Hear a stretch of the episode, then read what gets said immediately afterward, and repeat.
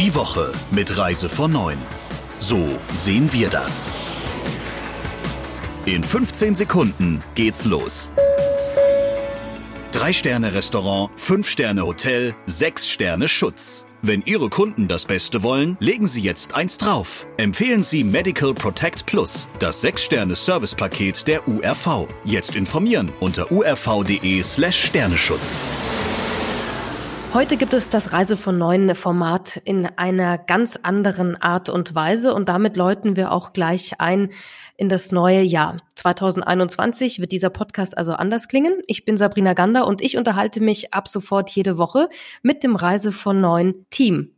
Und bei mir ist jetzt zugeschaltet Thomas Hartung. Ja, hallo. Äh, ich habe hier noch äh, zwei Kollegen bei mir. Einmal unsere Geschäftsführerin, die Britta Linke, die bei uns immer alles Korrektur liest und deshalb auch weiß, was in der Welt so los ist. Äh, und außerdem noch Chefredakteur Christian Schmicke. Ja, ähm, ich wollte ein bisschen was zu unserem neuen Podcast erzählen. Einmal erstmal äh, zurückblickend. Wir machen das jetzt seit einem Jahr und wir haben äh, in diesem einen Jahr insgesamt fast 250 Sendungen gemacht und haben äh, mittlerweile 3000 Abonnenten für diesen Podcast und jeden Tag hören das ungefähr äh, 1000 Leute und darauf sind wir wahnsinnig stolz. Gleichzeitig gibt es ein neues Konzept und äh, dieses Konzept heißt äh, diese Woche, so sehen wir das. Das soll die News einordnen in einem Talk-Format, nicht in den News, so wie man das aus dem vergangenen Jahr kennt. Und dieser Podcast, den wir jetzt machen, der soll so ein bisschen Geschmacksmuster sein für das, was da im nächsten Jahr äh, auf unsere Hörer zukommt. Wir wollen auf das Jahr zurückblicken und wir wollen auch natürlich ein bisschen nach vorne schauen. Und deswegen werden wir uns dann jede Woche einmal hören. Das komplette Team und äh, ich setzen uns also jede Woche zusammen und ich würde sagen, wir fangen doch jetzt einfach mal an und äh, drehen das Zeitrad ein bisschen nach hinten. Was hat euch denn überrascht? Fangen wir doch gleich mal mit dem Chefredakteur an. Christian. Mich hat eigentlich am meisten überrascht, wie im März dieses Virus quasi von einem Tag auf den anderen ganze Weltbilder von Gesellschaften rund um die Welt auf den Kopf gestellt hat. Ähm, ich glaube, die Einschränkungen, mit denen wir heute konfrontiert sind, als Bewegungseinschränkungen, aber auch als berufliche Einschränkungen, die hätte vor einem Jahr niemand für möglich gehalten. Was nicht heißt, dass sie falsch wären. Und auch der Blick auf das Reisen hat sich äh, von einem Tag auf den anderen wirklich auf den Kopf gestellt. Aus willkommenen Gästen wurden auf einmal ähm, gefährliche Virenspreader, die man möglichst schnell loswerden wollte. Das Reisen selbst hat ja das Coronavirus erst um die Welt gebracht. Und auf der anderen Seite ist es natürlich auch wahr, dass nicht die Überschreitung nationaler Grenzen an sich zur Verbreitung des Virus beiträgt, sondern ganz wesentlich das Verhalten der Einzelnen dort, wo auch immer sie sich befinden. Liebe Britta, ähm, wenn wir mal auf die Dynamik schauen, die ja dann stattgefunden hat, auch von Anfang des Jahres an, was ist dir da so im Kopf geblieben? Mir ist im Kopf geblieben, dass ich im Dezember letzten Jahres das erste Mal von dieser Krankheit überhaupt erfahren habe durch die Medien, weil wir gehen ja jeden Tag äh, sämtliche Medien durch. Und dann habe ich mir dabei eigentlich noch gar nichts großartig gedacht. So, ja Gott, China ist weit weg, also ist jetzt nicht so dramatisch, aber diese Dynamik, die hat mich dann wie ein Tsunami eigentlich doch überrollt, weil wenn man sich überlegt, im Januar sind dann die ersten Fälle in München aufgetreten, im Februar hat es so die ersten Messeabsagen gegeben, dann war die Diamond Princess in aller Munde, weil da eben sehr viele ähm, Passagiere an Corona erkrankt waren. Am 2. März hat es dann die ITB-Absage gegeben. Das gab es ja noch nie, dass die ITB überhaupt abgesagt wurde. Also das hat uns schon alle ziemlich geschockt, muss man sagen. Ähm, weiter ging es dann eben im März und plötzlich hat das Auswärtige Amt Reisewarnungen ausgesprochen. Norditalien war sozusagen abgeriegelt. Die USA hat ebenfalls im März ein Einreiseverbot für alle Europäer ausgesprochen. Also das war Wahnsinn. Und jeden Tag was anderes. Es hat sich einfach überschlagen und da war ich schon ziemlich baff von dieser Dynamik, die dieses Virus eben an den Tag gelegt hat. In der Tat. Mich hat überrascht auch die Zerbrechlichkeit der, der Weltordnung. Ähm, bis dato waren wir, bis vor Corona war das eigentlich eine sehr offene Welt, zumindest für uns. Mit unserem Reisepass stand die ganze Welt offen. Und eben waren wir noch Reiseweltmeister und äh, jetzt geht gerade gar nichts mehr und das ging eigentlich äh, ziemlich schnell und dann da haben wir die Landeverbote gesehen für, für Fluggesellschaften. Dann haben die Schiffe, äh, konnten nicht mehr irgendwo anlegen und sind auf Odyssee-Touren äh, um die Welt gefahren. Überall gingen die Schranken runter, nichts ging mehr. Also das war schon Sachen, die, die man sich vorher so in dem Sinne gar nicht vorstellen konnte. Also wir fanden die, die Kommunikation der Branche gerade anfangs unterirdisch, muss man ganz ehrlich sagen. Wenn ich jetzt daran denke, wir als Journalisten mussten eigentlich den, den Unternehmen und, der, und den Vertretern der Branche die Infos aus der Nase ziehen. Äh, anfangs wurde überhaupt nicht kommuniziert. Äh, auch die Verbände sind auf Tauchstationen gegangen. Große Unternehmen waren nicht erreichbar, auch nicht für uns, nicht nur für Kunden, nicht so Reisebüros, sondern auch für uns als Journalisten. Und das war eigentlich ein, ein Zustand, der, der so eigentlich überhaupt nicht äh, sein kann und nicht sein darf. Da hat die Reisebranche kein gutes Bild abgegeben. Also das Thema Kommunikation, da gibt es äh, einen großen Nachholbedarf und Besserungsbedarf meiner Meinung nach für die Branche. Ja, das stimmt. Branchenintern war ganz sicher ein riesiges Ärgernis, dass es ähm, der Touristik in weiten Strecken nicht gelungen ist, wenigstens in dieser Notsituation an einem Strang zu ziehen. Das war von vornherein so, dass erstmal jeder die Schotten dicht gemacht hat, keine Gelder mehr gezahlt hat, egal für was. Und außerdem waren riesige Veranstalter wie die TUI monatelang äh, für ihre Vertriebspartner in den Reisebüros schlicht und einfach nicht erreichbar. Die haben die Telefone abgestellt und äh, standen dann nicht mehr zur Verfügung, während in den Reisebüros, sofern sie denn gerade offen haben durften oder telefonisch, ähm, die Kunden natürlich Sturm liefen und die Reisebüros hatten selbst keine Informationen darüber. Ja, ähm, es ist nicht nur so gewesen, dass man in der Branche, innerhalb der Branche hier die Schotten dicht gemacht hat, sondern natürlich auch zum Kunden. Und da, äh, wenn man sich mal zurückerinnert, gab es große Diskussionen einmal über das Thema zum Thema Gutscheine, wo die Veranstalter und die Anbieter, die Reiseanbieter, statt Geld zurückzuzahlen, den Leuten ihr Gutscheine angeboten haben und auch so kommuniziert haben, als ob das sozusagen völlig okay wäre und äh, gar keine andere Wahl wäre, obwohl damals schon eigentlich ziemlich klar war, dass das gegen das Recht verstößt. Auf der anderen Seite haben wir erlebt, dass Reisen bis zum Schluss sozusagen kurz vorher nicht abgesagt wurden und die Leute nicht wussten, findet es statt, findet es nicht statt, obwohl eigentlich nach dem gesunden Menschenverstand jedem klar sein musste, dass bestimmte Reisen nicht stattfinden können, weil zum Beispiel die Grenzen einfach dicht sind. Aber trotzdem hat man nicht abgesagt, weil dann hätte man ja gleich sozusagen das zurückzahlen müssen, sondern hat das bis zum letzten Moment hinausgezogen. Und das dritte Thema, was natürlich auch hängen geblieben ist, ist das leidige Thema Erstattung, als dann klar war, dass es eben keine Gutscheinpflicht äh, äh, gibt und das zurückgezahlt werden muss, dann haben sich natürlich viele, insbesondere die Airlines, aber nicht nur die Airlines, sondern auch die Reiseveranstalter und auch andere, äh, auch nicht mit Ruhm bekleckert, viel Vertrauen bei den Kunden verspielt. Lieber Christian, es ist ja neben der Kommunikation vieles anderes passiert und euch hat ja auch noch vieles anderes äh, beschäftigt. Ja, viel beschäftigt ähm, hat uns natürlich insgesamt die wirtschaftliche Situation der Branche und ganz, ganz viele Geschichten drehten sich natürlich auch um das Thema Staatshilfen. Da hat äh, der Staat ja wirklich ein großes Füllhorn ausgeschüttet. Es wurde zwar immer sehr viel darüber gemeckert, dass diese Staatshilfen leider immer die anderen kriegen und ähm, dass die nicht passgenau auf das eine oder andere Unternehmen oder auf die eine oder andere Sparte zugeschnitten seien. Aber wenn wir beispielsweise mal die Überbrückungshilfen nehmen, die ja eher für kleinere und mittlere Unternehmen gedacht ist, ähm, da hat der Bund jetzt von Anfang Januar an für die erste Jahreshälfte Hälfte 2021 nochmal nachgesteuert, äh, so dass auch etwas größere Unternehmen, also Reisebüroverbünde beispielsweise, ähm, eine angemessene Unterstützung erhalten können. Und man darf nicht vergessen, diese Gelder sind zwar auf der einen Seite Ausgleich für Geschäft, was ausgefallen ist, aber sie sind auf der anderen Seite ja auch geschenkt. Also der Staat erwartet dafür ähm, von den Unternehmen keine finanzielle Gegenleistung. Und dann gab es noch das zweite große Thema, was viel diskutiert worden ist. Das waren die Staatshilfen für die großen Konzerne, äh, namentlich für TUI und Lufthansa. Und bei denen gab es innerhalb der Branche natürlich auch eine Menge Polemik, gerade auch weil diese zum Teil Gelder für ihre Partner, beispielsweise die Hoteliers in anderen Ländern zurückgehalten haben, weil sie nach Erhalt der Staatshilfen in großem Maßstab ähm, Mitarbeiter entlassen haben und ähm, weil viele nicht erkennen konnten, dass oder ob diese Staatshilfen tatsächlich der Sicherung von Arbeitsplätzen dienen könnten. Ähm, da wurde viel drüber gestritten. Ähm, man musste Ehrlichkeit halber aber auch sagen, dass es sich dabei ja eben nicht um Geschenke handelt.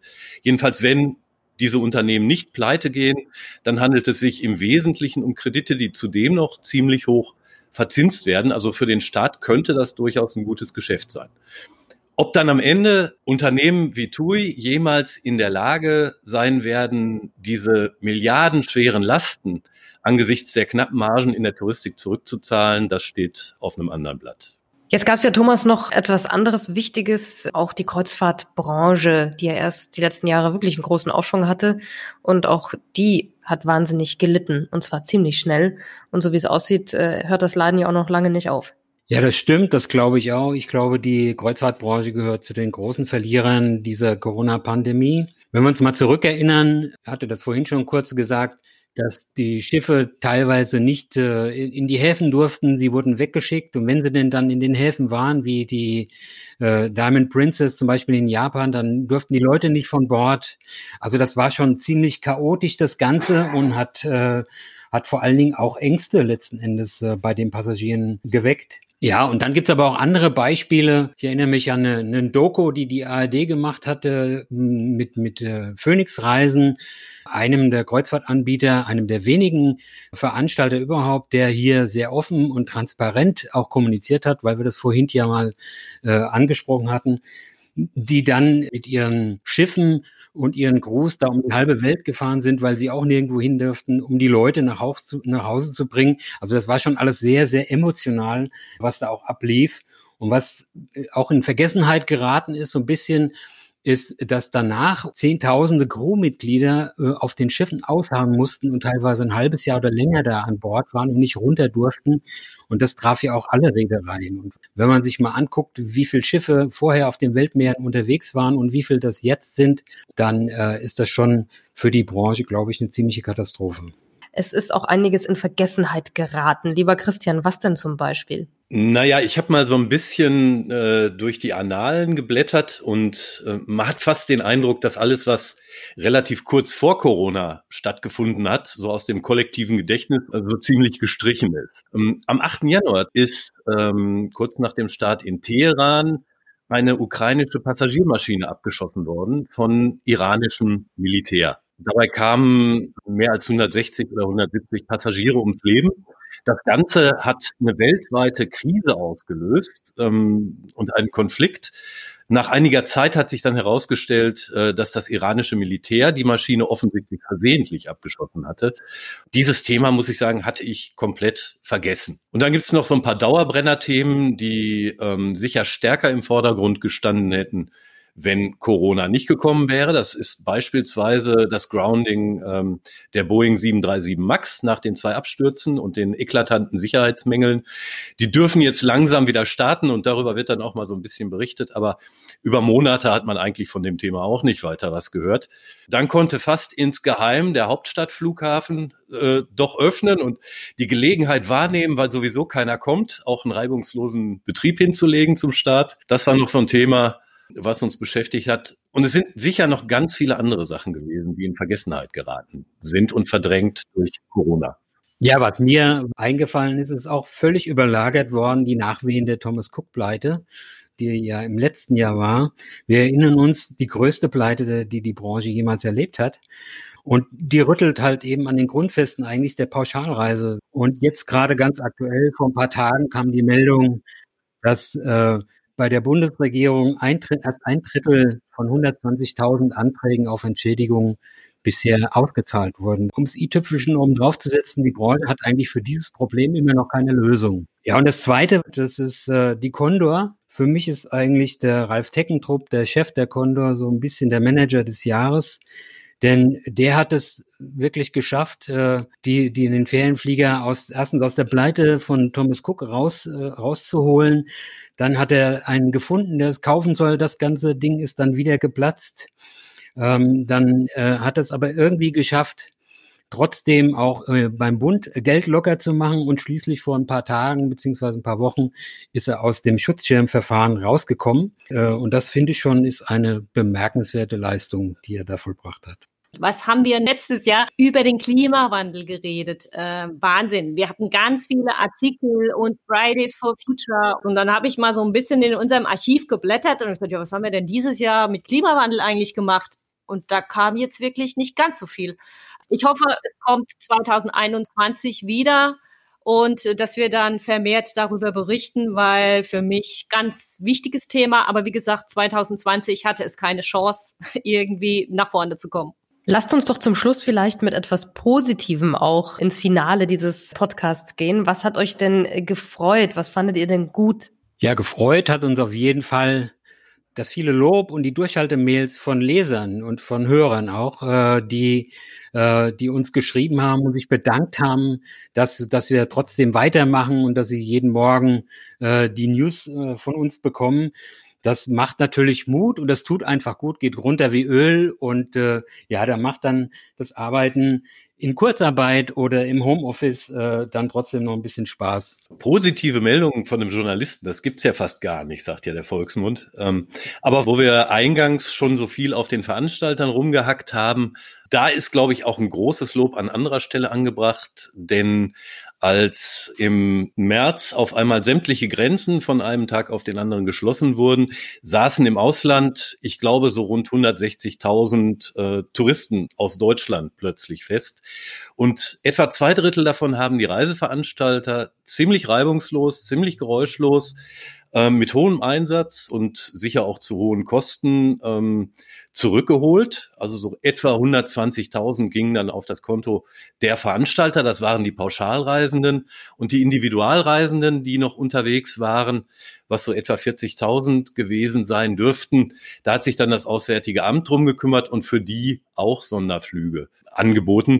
Ähm, am Ende hat sich das jedenfalls in der Öffentlichkeit eigentlich unser Außenminister Heiko Maas höchstpersönlich alles auf die Fahnen geschrieben und dabei ist so ein bisschen untergegangen, dass, glaube ich, bei der Thematik die Branche einen wirklich guten Job geleistet hat. Ja, das Thema äh, wie die Unternehmen eigentlich auch mit den Mitarbeitern umgegangen sind und wie sie versuchen, eigentlich in dieser Krise durchzuhalten. Also am Anfang des Jahres hat man ja schon oft gehört, ja, also werden ganz viele Player vom Markt verschwinden und ähm, bis jetzt hat es natürlich ein paar erwischt, aber in keinster Weise diese Masse, die vorher irgendwie angekündigt war. Also von daher, sie versuchen ihr Kernteam zusammenzuhalten, versuchen auch mit äh, persönlichen finanziellen Mitteln den Laden am Laufen zu halten. Also das hat mich eigentlich gefreut, dass es nicht in diesem Maße zu irgendwelchen Insolvenzen gekommen ist, wie eigentlich befürchtet.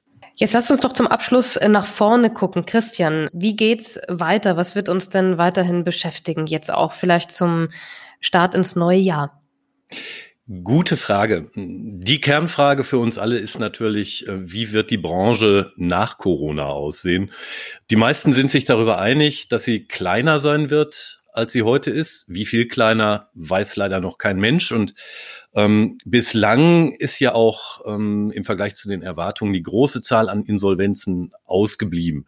Ähm, da haben übrigens sowohl ähm, der DRV-Chef Herr Fiebig als auch Maria Linhoff dem Staat einen exzellenten Job bescheinigt. Nichtsdestotrotz, wir haben keine Ahnung, wie die Branche nach Corona strukturiert sein wird. Was wird aus den großen Playern, was wird aus den vielen so wertvollen kleineren Playern und ähm, wie werden die Menschen in Zukunft reisen? Gibt es da völlig andere Muster? Ähm, da sind ganz, ganz viele Fragen offen und die werden uns sicher auch noch über 2021 hinaus begleiten. Ja, für mich ist der, der große Blick in die Glaskugel ähm, erstmal der, wann können wir denn überhaupt wieder reisen? Wenn ich mir die Liste vom Robert Koch Institut angucke, ich habe das heute Morgen mal gezählt, da sind 155 Länder, die da draufstehen. Das heißt, für all die gibt es auch eine Reisewarnung. Gibt natürlich für noch mehr eine Reisewarnung, weil ja nicht nur vor Corona gewarnt wird. Aber das heißt, die Welt ist eigentlich zu im Moment. Wir können gar nicht reisen. Und äh, die, wo wir hin könnten, theoretisch, weil es da nämlich äh, keine, äh, nicht so viele Infektionen gibt, die machen von sich aus dicht. Also wenn ich mir USA angucke, Thailand, äh, Australien, äh, Neuseeland, viele andere Länder, die eigentlich bereist werden könnten. Die wollen uns aber nicht haben, weil sie wiederum Angst haben, dass wir das Ganze dann wieder mitbringen. Also das ist eine große, eine große Ungewissheit für die Zukunft und für das nächste Jahr. Äh, natürlich auch hier große Hoffnung auf die Impfung, dass die dann irgendwann kommt äh, und dass das hilft. Aber ich glaube, das wird dauern. Und ich glaube auch, was bleibt oder wo die Branche äh, auch viel Überzeugungsarbeit leisten muss, ist, ich glaube, äh, dass doch auch viele Menschen Angst haben vom Reisen, sich im Ausland irgendwo anzustecken oder im engen Flieger oder sonst wo. Und äh, wir hatten das Thema vorhin schon, auch Angst, Geld zu verlieren. Ähm, da gibt es ja, wie gesagt, auch noch keine Lösung. Und bei uns müssen auch erstmal die Corona-Zahlen runter, bevor das wieder losgeht. Und da hoffe ich natürlich ganz stark, dass das jetzt durch den harten Lockdown endlich mal passiert. Also das Reisen wird sich äh, niemanden auf Dauer verbieten lassen. Da, da bin ich ganz sicher. Ähm, was sich aber ändert, ist der Weg dahin. Das heißt, die Menschen wollen auf alle Fälle in andere Länder und sich die Länder anschauen. Aber der Weg dahin, und das kommt zu, jetzt komme ich zu dem Thema Digitalisierung, das wird sich, denke ich, sehr stark ändern, der Prozess. Die Reisebüros müssen sich so aufstellen, dass sie die Generation, die da jetzt auch kommt, digital einfach abholen.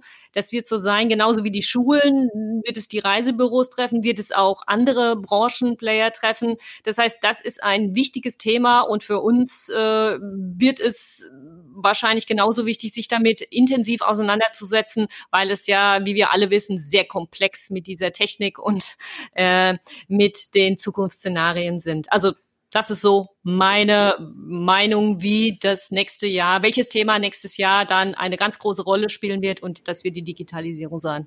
Ich hätte dann auch noch was, äh, was uns auf jeden Fall äh, nächstes Jahr erwartet. Das ist ab Januar ein neuer wöchentlicher Podcast von Reise vor Neun. Wir hatten heute schon einen Vorgeschmack mit dem kompletten Team. Es wird ansonsten jede Woche natürlich ein So sehen wir das geben ab sofort. Und lieber Thomas, liebe Britta, lieber Christian, vielen Dank erstmal für auch ein sehr erfolgreiches Jahr mit Reise vor Neun, dem News Podcast. Und wir freuen uns natürlich auf euren wöchentlichen Rück- und Ausblick ab Januar 21. Ab wann gibt es denn den neuen Podcast? Ja, wir gehen jetzt erstmal in eine Pause bis zum nächsten Jahr. Wir werden mit unseren Newslettern, mit unseren täglichen Newslettern am 11. Januar weitermachen, wie gewohnt, zur gewohnten Stunde. Und den ersten Podcast im neuen Format, den gibt es am 15. Januar. Das ist dann der Freitag darauf. Ihnen allen ein paar ruhige Tage und auch einen guten Rutsch und äh, für uns alle die Hoffnung, dass es im nächsten Jahr besser wird. Der Reise von neuen Podcast in Kooperation mit Radio Tourism. Mehr News aus der Travel Industry finden Sie auf reisevon und in unserem täglichen kostenlosen Newsletter.